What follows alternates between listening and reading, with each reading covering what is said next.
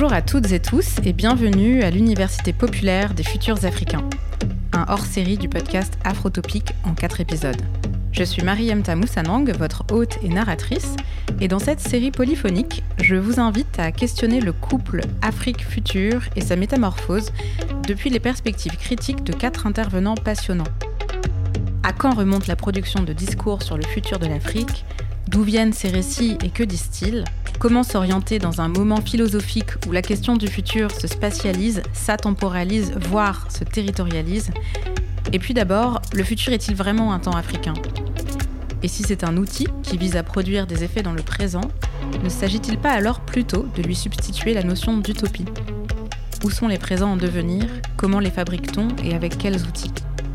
C'est à partir de ces questionnements que je suis allée à la rencontre et à l'écoute de voix critiques du continent et de la diaspora pour tenter d'y apporter des réponses. Ces voix, ce sont celles de Felwin Sarr, écrivain sénégalais, économiste, musicien, poète et voyageur. Il est l'auteur d'Afrotopia, un essai fondateur. Vous entendrez aussi Oulimata Gay, commissaire d'exposition et critique d'art, qui observe depuis plusieurs années ce que les technologies numériques font à la création africaine contemporaine et vice-versa. L'autre voix féminine, c'est celle de Nadia Yala Kisukidi, philosophe, professeure d'université à Paris 8, spécialiste de philosophie africana. Elle est aussi commissaire d'exposition. Et enfin, vous entendrez la voix de notre doyen Ali Unsal, prospectiviste, fondateur de l'Institut des futurs africains à Johannesburg et figure révolutionnaire du Sénégal des années 60. Épisode 1 Le temps des récits du futur. Dans cet épisode, on va repartir des fondamentaux. On va se demander pourquoi et depuis quand on associe l'Afrique au futur, à quoi correspond ce drôle d'attelage, ce couple, on va aller explorer les espaces dans lesquels les premiers récits du futur ont été énoncés et ce qu'ils racontaient. Bref, on va voir ce qui est réellement en jeu lorsque l'on parle de l'Afrique et de ses futurs, de ses potentialités. Pourquoi cela a du sens, mais aussi pourquoi il faut s'en méfier. On commence cette enquête critique en plongeant dans l'histoire des idées avec Yala Kisukidi, qui nous donne du contexte et nous rappelle pourquoi c'est important de donner des futurs au continent africain. Je lui ai demandé si le couple Afrique Future avait du sens selon elle, et si oui, lequel.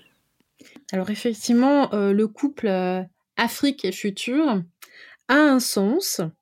Euh, il a d'abord un sens critique, qui est important, je crois, mais il a aussi peut-être un sens déréalisant. Alors un sens critique, ça veut dire quoi? Ça veut dire que quand il y va des discours sur l'Afrique, qui ont essentiellement été produits en Occident, que ce soit de la fin du 19e siècle au 20e euh, siècle, par exemple, que ce soit parfois dans les savoirs, dans les sciences humaines, ou que ce soit dans des discours euh, plus politiques, il est vrai que la question des temporalités euh, sur le continent a toujours fait problème et a fait problème pour dénigrer, humilier, mépriser un continent qui a toujours été qualifié de continent sans histoire. On répète évidemment à l'envie euh, les thèses de Hegel sur euh, l'Afrique, qui forment la dernière partie de son livre La raison dans l'histoire. Mais euh, ces textes consistent à dire que l'Afrique est un continent prisonnier de l'immédiateté, prisonnier de l'arbitraire, en fait, qui ne peut s'élever à l'universel parce que précisément c'est un continent qui ne fait pas histoire ni passé, ni futur, donc, et une espèce d'engoncement dans le présent qui est un présent éternel. Et euh, de l'autre côté, on a un discours aussi qui s'est développé au XXe siècle, euh, le discours de l'Afrique mal partie, c'est-à-dire d'une Afrique incapable de féconder euh, son futur, qui est au cœur de ce qu'on a appelé les discours de type afro-pessimiste. Alors l'afro-pessimiste dans les discours français, en fait, essentiellement, dont je parle, sont ces discours qui disent que l'Afrique, c'est le continent du mal développement, donc le continent qui est incapable, là aussi, hein, de s'ouvrir, de féconder un avenir et d'ouvrir un espace euh, de compétitivité et euh, de euh, soutien aux satisfactions des besoins sociaux de ces populations. Donc entre le discours, comment dirais-je, de plus allez, philosophique ou en tout cas plus idéologique qui construit une Afrique euh, engoncée dans son présent internel et entre euh, un autre discours plus euh, technique construit au XXe siècle consistant à dire que l'Afrique est incapable en fait de poursuivre son propre développement eh bien, la question du futur, en fait, devient un véritable enjeu politique en soi, en fait. Et revendiquer les futurités euh, du continent, c'est déjà, d'un point de vue critique, remettre en cause ce discours afro-pessimiste que je qualifierais euh, directement aussi d'un discours qui se repaît, je crois, de, de clichés racistes, et également euh, ce discours qui a circulé dans la bibliothèque philosophique, mais qui s'est aussi diffusé dans les bibliothèques coloniales sur le continent africain, produites à la fin du 19e siècle, au 20e siècle, et qui ont justement fait euh, de euh, ce continent le continent du présent éternel. Revendiquer euh, les futurs africains, revendiquer l'idée que l'Afrique qu'on un futur et aussi un futur qui a, comment dirais-je, une visée mondiale, je pourrais dire, une visée monde, c'est extrêmement important, je pense, d'un point de vue critique et politique, puisque c'est à partir de la question du futur qu'on commence à, démonter euh, un ensemble de clichés qui ont été euh, produits euh, sur le continent et qui malheureusement ont la vie dure, je crois. Donc en fait, le futur, c'est d'abord un concept, un concept qui a été utilisé, mobilisé comme un outil critique et qui dans un premier temps a permis au continent de répondre, de parler pour lui-même et d'opposer de l'affirmation à la domination et à la négation. Euh, il y a un siècle. Felwinsar. Peut-être même il y a un peu, un peu plus d'un siècle, la question elle est posée sous le mode du ce que j'appellerais le gradient civilisationnel. C'est-à-dire que la grande question était celle qui consistait à affirmer son humanité devant des récits qui niaient l'humanité des Africains. Et l'un des grands gestes et l'une des grandes missions des prédécesseurs a été celle-ci, quoi, de répondre répondre et de réaffirmer l'humanité. La question a été posée sous les termes de la civilisation. Ils ont répondu en disant nous avions une civilisation africaine, sous les termes du territoire, de la race. Stigma sur la race noire, on reprend le terme, on retourne le stigma, on revendique la négritude. Mais en faisant cela, on entérine le concept de race. Et on se définit à l'intérieur de ce concept-là, même si on met en avance ce que l'on estime sa spécificité, ses valeurs de civilisation, mais, on l'adopte. Et donc, du coup, on répond dans les termes de la question. Et du coup, on fait fait aucun pas de côté. On reste déterminé par les termes dans lesquels la question a été formulée. Et, euh, du coup, ça, devient une dialogique étroite qui, fait que le réel est tellement ample, mais on est sur une tête d'épingle. Et je pense que au tournant des années 2000, il y a eu un désir de sortir du face-à-face, de ne plus répondre, de sortir de la justification, en fait et d'ouvrir des possibles et des perspectives qui n'étaient pas déterminées par le besoin de répondre et, d'affirmer une humanité, d'affirmer une normalité ou de prouver, etc., etc. Et d'être dans un geste, je dirais, créatif, totalement créatif, et un geste que j'appellerais indéterminé par l'histoire, ou bien sous-déterminé par une histoire récente d'une relation viciée et problématique en tout cas durant les premières années des, indépendances, c'est jusqu'au milieu des années 90 le geste du dire a été dominé par l'écho de la douleur et de la perte. Euh, pour reprendre peut-être un terme de Nathalie Etoquet, par de la mélancolie. Et le risque de cette mélancolie, c'est d'en faire une ontologie. Fonder son être dans ce temps historique court et dans cette expérience traumatique et de ne jamais en sortir. Et il m'a semblé que quand même, à partir d'un certain moment, dans plusieurs expressions artistiques, le signe n'était plus celui-là. Il n'était plus celui qui disait la perte et le manque. Toi, il était celui qui disait la vie qui renaît, la vie qui se réassemble, la vie qui se réinvente, tu vois. C'est un signe qui, assurément, sortait de la mélancolie. Et je pense que ce mouvement-là, dont j'ai le sentiment que c'est d'abord originé dans les formes artistiques, mettait du temps à se familiariser dans l'espace de l'essai, de l'essai théorique, tu vois, de la notion, de la catégorie critique, philosophique et intellectuelle. Et que cet espace-là, j'avais le sentiment qu'il était encore dominé par, tu vois, par une vieille ancienne, soit celle de la revendication, d'une identité forte, d'une histoire monumentale. Là aussi, euh, à l'histoire monumentale d'en face, on a voulu répondre par une histoire monumentale, tu vois alors qu'on aurait pu répondre par de l'historiographie, par du récit individuel, par une histoire par le bas, par une histoire des peuples et des sensibilités, pas par une histoire des monuments ou des grands empires, tu vois. Même ce geste a été déterminé. On a, on a voulu fonder quelque chose de très massif devant une histoire monumentale qui, nous, qui prétendait que nous n'en avions pas. Donc les petites histoires n'ont pas été importantes chez nos, historiens. Ils ont, voulu réhabiliter refaire vivre le Zimbabwe, le Ghana, le Mali, Djenné, Tombouctou, l'Égypte antique, tu vois. Et tout le reste ne comptait pas. Il y a toujours ce miroir inversé. Et c'est toujours la réponse, tu vois. Et c'est toujours la réponse. Donc finalement, on comprend que dans un premier temps, les récits du futur ont été des discours de la réaction. Pas des discours réactionnaires, mais disons qu'ils n'ont pas vraiment porté la marque de la grande liberté. C'était plutôt de la tigritude et de la justification. Mais bon, aurait-il pu en être autrement? Maintenant que ce temps est révolu, ce qui devient intéressant, c'est de voir comment les choses se sont passées au moment des indépendances, le moment, s'il en est, de la grande réouverture des horizons. Quels sont les récits qui ont émergé et dans quels espaces ont-ils été formulés? C'est à cette période-là que Felwinsar identifie les récits du futur à proprement parler. Je pense que pour les récits du futur, on pourrait remonter aux indépendances, euh, avec ce moment où euh, les États africains accèdent à ce qu'on appelle la souveraineté internationale et décident de reconfigurer leur destin et à toute une aspiration à, la production de soi, à reprendre dans son propre être. Et je pense que même ces récits, en y travaillant, en, y regardant de plus près, on les trouve déjà dans la musique. On trouve tout un, ensemble de musique, la high life, la rumba congolaise des, des, années 60, beaucoup de musiques qui disent le désir de liberté, de renouveau, d'épanouissement et qui, à l'intérieur de ces récits, configure, je veux dire, une vision du futur. Les nations veulent prospérer, veulent se libérer, veulent atteindre la modernité et le progrès. Et on l'entend en filigrane dans la musique des, années 60. Donc je pense que il faut aller les chercher dans des lieux qui ne sont pas que les lieux académiques ou que les récits théoriques ou que les récits articulés euh, sous une forme, je dirais, logocentrique. Euh, à partir du moment où il y a l'idée de la conscience nationale qui, se crée sur le continent, il y a une vision du futur, il y a une vision de, il y a, une sorte d'élan de ce que les groupes identifiés et constitués veulent devenir.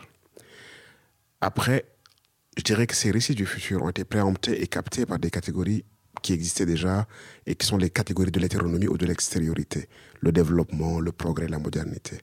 Et il arrive ce moment où, au des années 60-70, quand les musiques populaires disent les aspirations du groupe, la logorée gouvernementale épouse des catégories qui sont censées être universelles, globales, du monde développé.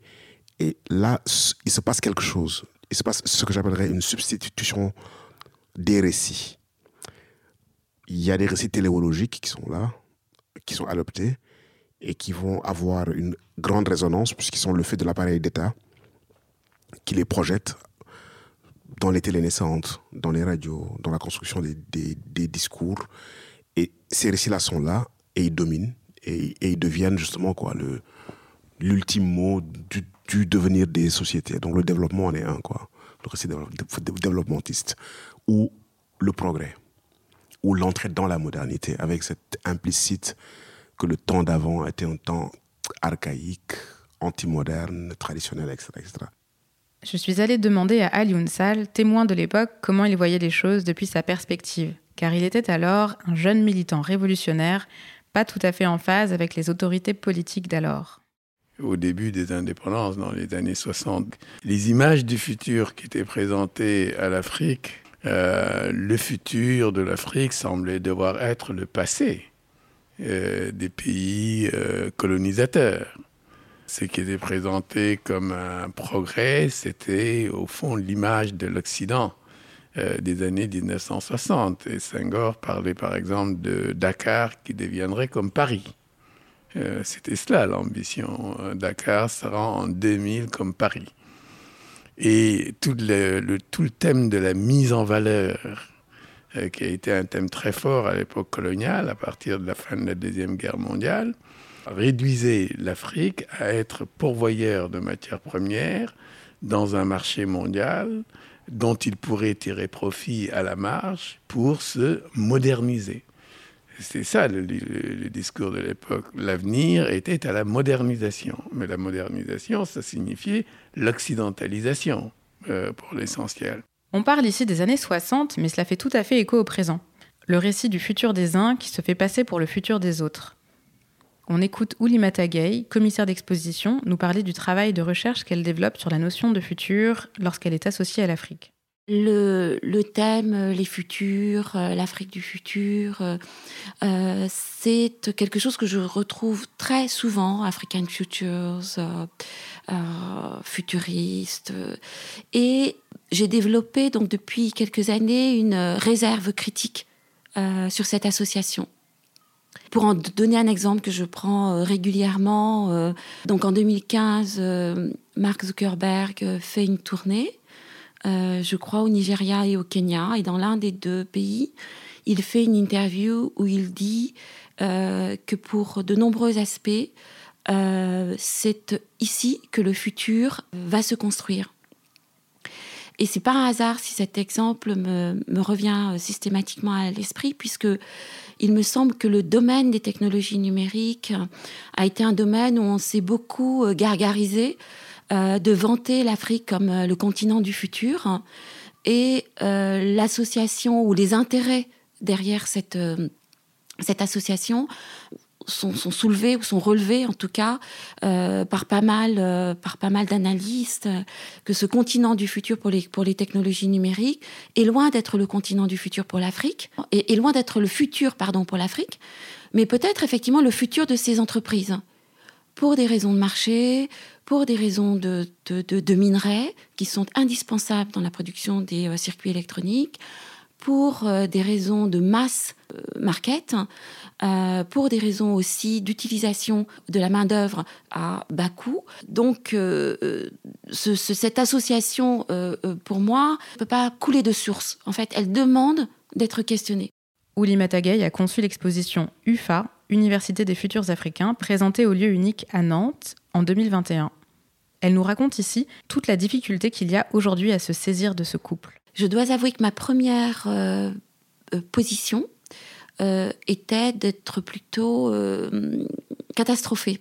Euh, par l'idée de faire une exposition sur la question des futurs en Afrique, parce que depuis quelques années, justement, que je m'intéresse aux technologies numériques, j'ai développé une réserve critique sur cette association. Patrick Guilleur m'a accompagné dans le fait qu'il ne consistait pas à inviter des artistes qui, qui, en disant ben voilà le futur des pratiques artistiques, mais au contraire de se demander comment est-ce qu'on pouvait, euh, à partir de cette association, se demander mais à quel moment ce couple s'est monté, euh, quand ou quand est-ce qu'il se monte et pourquoi?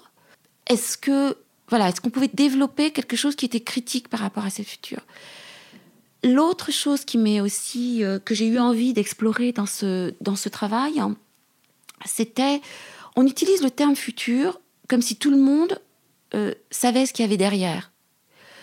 Ou, à l'autre bout de la chaîne, est-ce que euh, tout le monde n'a pas sa propre définition de ce que c'est que le futur?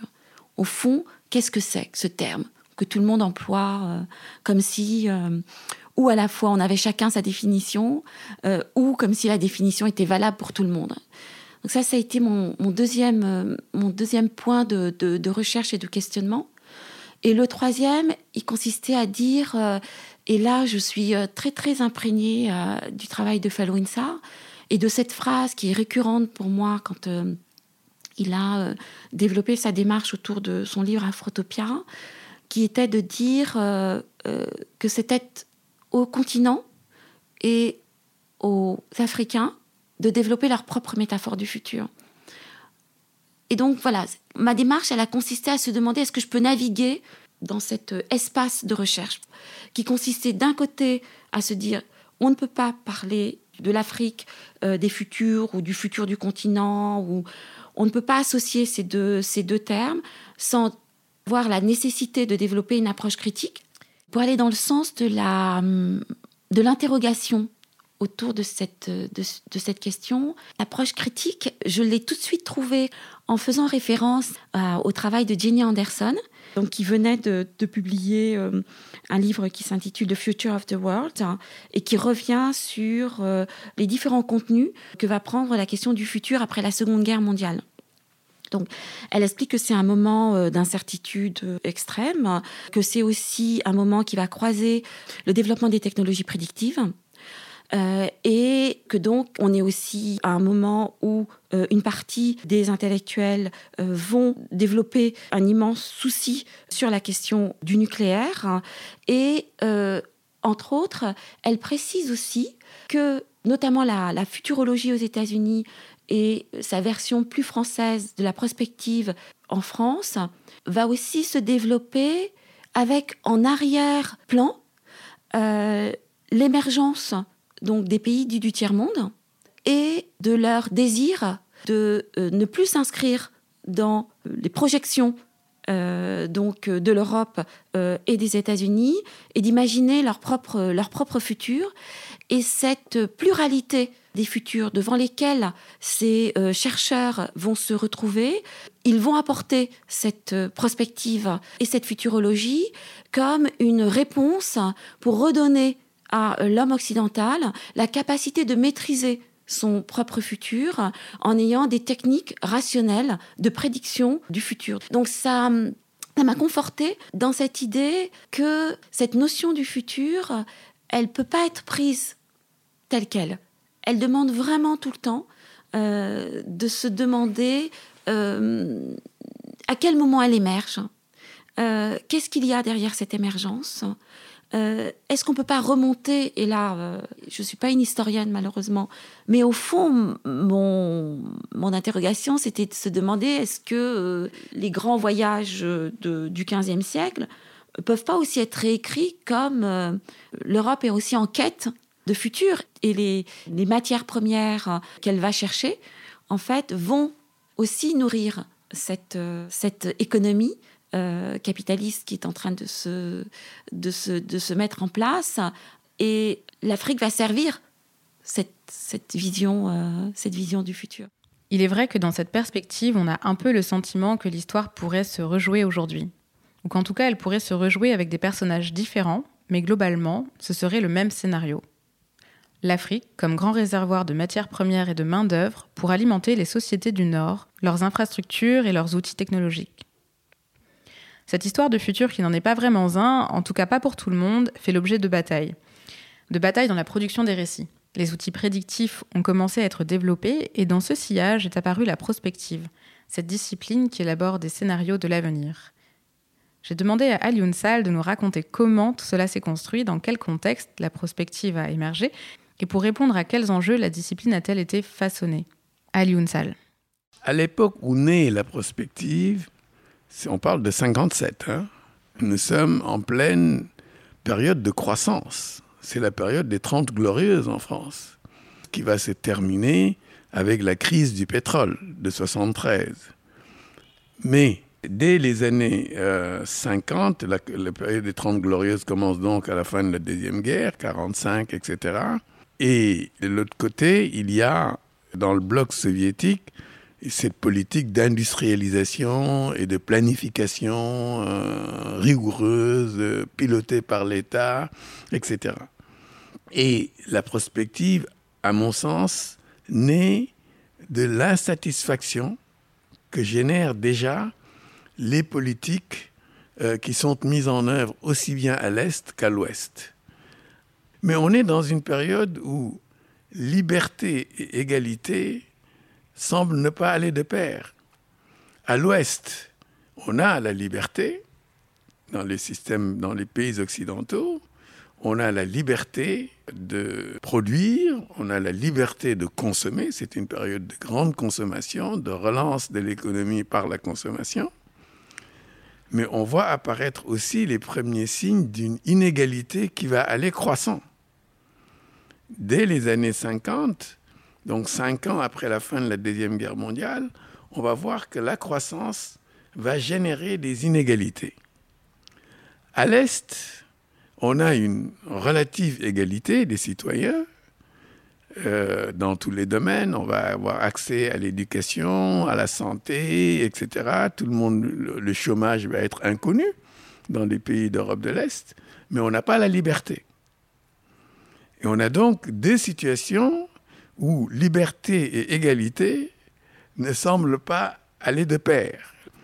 Alors, je crois que dans cette, dans cette période d'interrogation sur comment concilier des ambitions et des, des objectifs euh, qui, dans la réalité, semblent dissociés, comment les faire tenir ensemble bout à bout, je crois que c'est dans cette période-là que naît euh, la prospective. Et elle est d'abord une interrogation sur, en tout cas elle est, elle est une interrogation sur la liberté dont disposent les sociétés pour construire, pour penser une citoyenneté et construire un avenir plutôt que de le subir.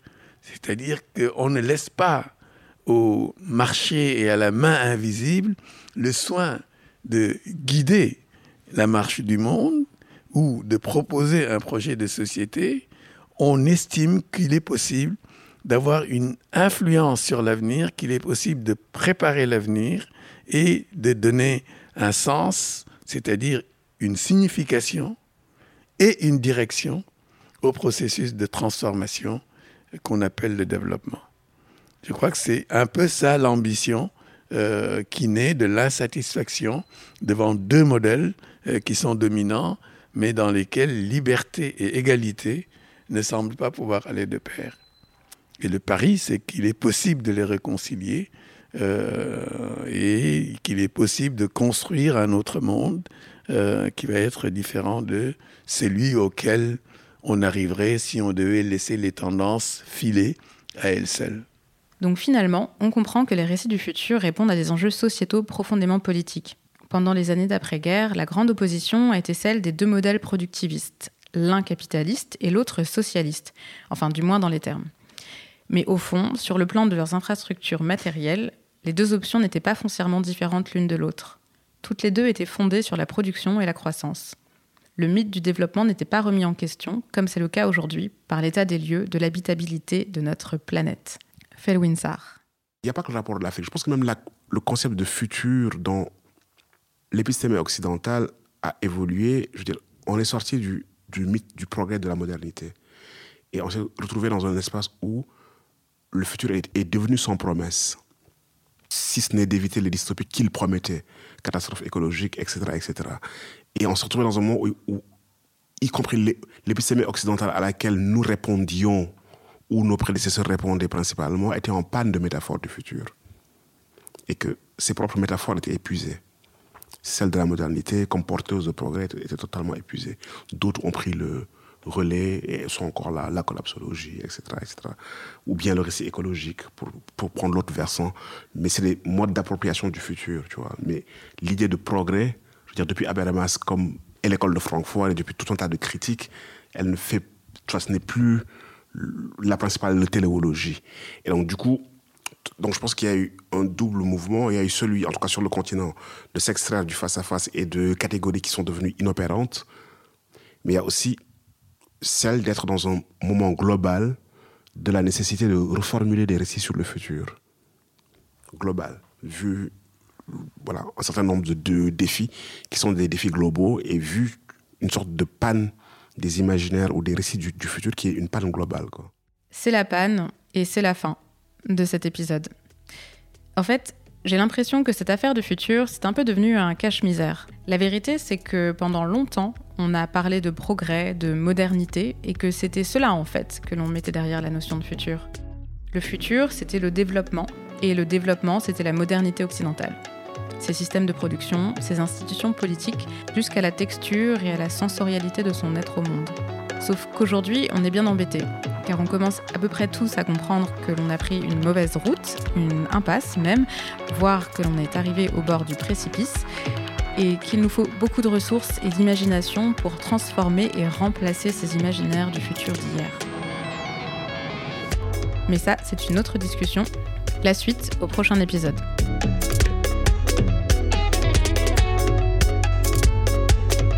Vous venez d'écouter un épisode de l'Université populaire des futurs africains, un hors-série du podcast Afrotopique. Si cet épisode vous a plu, soutenez le podcast avec un don sur Eloasso. Vous trouverez le lien dans la description. Suivez-nous aussi sur les réseaux sociaux et abonnez-vous à la newsletter.